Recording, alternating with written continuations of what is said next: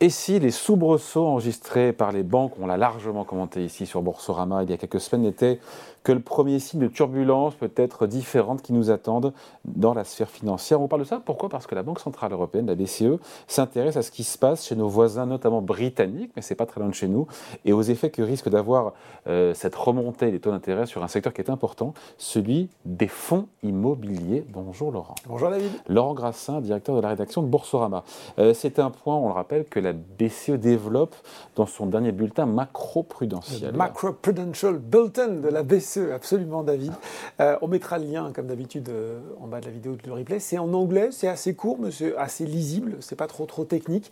Euh, et oui, donc elle nous parle, petit, on va faire des petits points jargon, mais ça va être utile pour tous les gens qui peuvent faire des recherches en anglais ou qui cherchent ces acronymes ou ces sigles. On parle de rêve de RAIF, RAIF, je ne sais pas comment ça se prononce d'ailleurs en anglais, pour Real Estate Investment Funds, comprendre en bon français, comme vous l'avez dit, fonds fonds immobiliers, fonds d'investissement dans l'immobilier, des fonds qui investissent donc directement euh, dans l'immobilier physique ou indirectement en achetant bah, des actions ou de la dette de sociétés immobilières et ça ne va pas vraiment vous surprendre, David, il y a eu une croissance euh, substantielle au cours de la dernière décennie euh, sur, euh, sur ces fonds et donc sur l'emprise qu'ils ont sur, autre mot de jargon, CRE, le comprendre en bon français, le marché de l'immobilier commercial en Europe, notamment avec des fonds qui sont localisés dans des pays bah, importants, Allemagne, Luxembourg, France, Pays-Bas et Italie. On a des chiffres, j'imagine évidemment, sur ce que ça représente.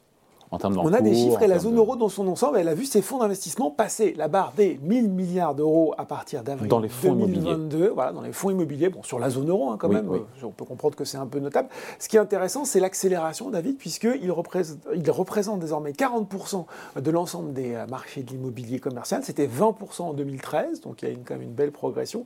Et en termes justement de, de l'importance qu'ils ont, on est passé d'un peu plus de 300 milliards à, je vous l'ai dit, on a franchi la barre des 1000, on est à 1040 milliards en 10 ans.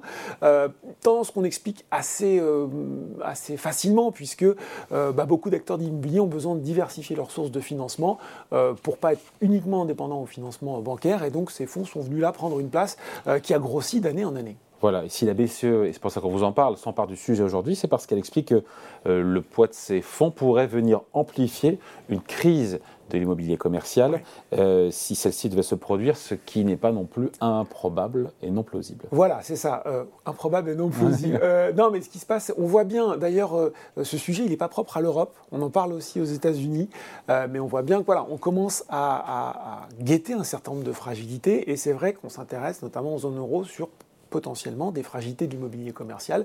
Après, plusieurs choses, c'est-à-dire un secteur qui s'était développé quasiment en ligne droite jusqu'au Covid, et puis la pandémie de Covid qui vient euh, un petit peu fragiliser cet écosystème avec des gens qui se retrouvent confinés, avec des gens qui développent du télétravail, avec des gens qui apprennent à commander euh, euh, en ligne ce qu'ils achetaient avant dans, les magasins. Donc on peut se dire, tiens, quand on sort de cette crise, il y a des habitudes qui ont changé, ça peut fragiliser un secteur qui par ailleurs est quand même, David, pas mal valorisé justement après ces années de développement.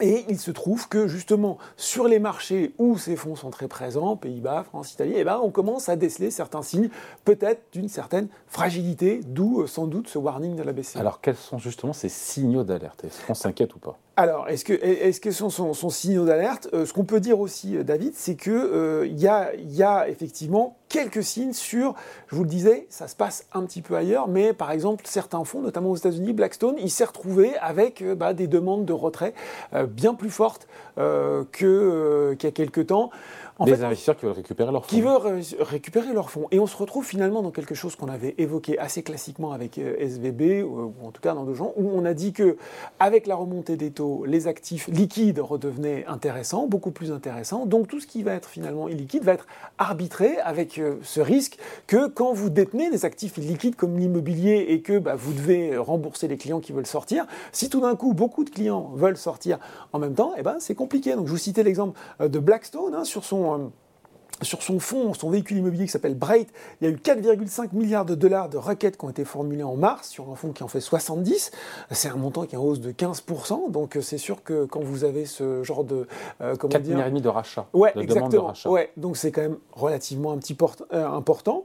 Euh, il a, il en a accepté du coup qu'une partie. Il a bloqué une partie des rachats justement pour pas déstabiliser complètement le fonds. Et on voit qu'il y a d'autres, d'autres sociétés de gestion, Generali, KKR, Schroeder, UBS, Columbia, Needle, qui ont été aussi contraintes de suspendre les demandes de retrait pour éviter justement l'hémorragie, alors qu'en plus, eh ben, on se rend compte, notamment en France, qu'un certain nombre d'investisseurs institutionnels qui sont très investis aussi dans ce choses, bah, ont plutôt envie de réduire leur exposition aux fonds immobiliers. Il n'y a pas encore le feu à l'auberge, le feu au lac, mais on voit bien qu'effectivement, c'est intéressant de s'emparer de ce sujet avant qu'il soit plus explosif. D'autant qu'il y a un autre sujet qui est connexe, qui est problématique, c'est qu'une euh, grande partie de ces fonds euh, sont dits des fonds euh, ouverts. Bah c'est-à-dire qu'on est censé pouvoir récupérer ses sous facilement. Exactement, c'est ça. Alors, c'est peut-être pas aussi. Alors, derrière, il y a un actif qui n'est pas un actif liquide, parce que c'est l'immobilier. Voilà, donc, donc, donc c'est effectivement le problème. On se rend compte que ces fonds dits ouverts, c'est 80% de l'ensemble, 835 milliards d'euros. Ils sont très présents dans les pays importants. Euh, donc oui, il y a forcément ce, risque de, de mismatch, enfin de non-alignement entre des demandes de retrait qui viendraient euh, comme ça, euh, et puis la, la, nécessité de, bah, en, en, en, face de vendre des actifs immobiliers. Et puis, vous voyez bien le risque de domino. Vous vendez des actifs euh, qui, du coup, perdent de leur valeur. Donc, vous entraînez une partie du marché immobilier. Donc, vous entraînez une partie de l'immobilier commercial. Les dominos euh, euh, peuvent tomber comme ça, les uns après les autres. D'où cette note de la Banque Centrale Européenne. Mm.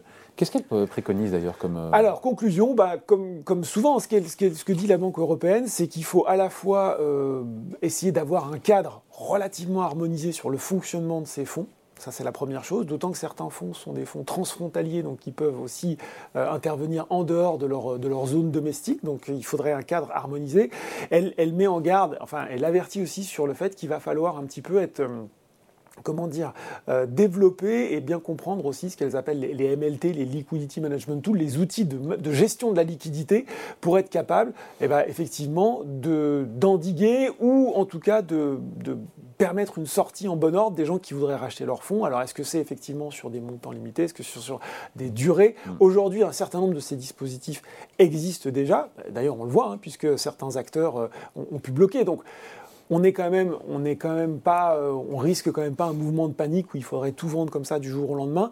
Mais la BCE dit, bah, ça, pourrait être bien d'harmoniser tout ça et d'avoir quelque chose euh, qui soit cadré pour que s'il doit y avoir un mouvement, et on sent bien qu'il va se continuer ce mouvement, tout ça puisse se faire en bon ordre, sans venir mettre la panique dans le secteur immobilier. C'est pas vraiment dans ce dont on a besoin ni envie aujourd'hui. Ouais, et puis ça nous rappelle aussi les pires heures de la crise financière de Lehman Brothers quand BNP Paribas avait gelé un fonds. C'est un, une SICA monétaire, c'est pas la même histoire, mais quand un client a envie de récupérer ses fonds. En fait, c'est ça. C'est tout, tout ce qu'il faut faire, tout ce qu'on doit faire pour qu'on euh, puisse donner des réponses claires à quelqu'un qui voudrait sortir mm. sans menacer l'équilibre global du système. je pense que c'est exactement l'objectif de cette note et de ce que la BCE préconisera sans doute dans les semaines, mm. mois qui viennent. Si ce n'est petit bémol, c'est qu'un fonds monétaire, euh, c'est disponible à tout moment, alors que là, un fonds immobilier, on sait bien que ce n'est pas un actif liquide et c'est la contrepartie de la performance quand elle est là, c'est de savoir que l'actif n'est pas liquide. Mm.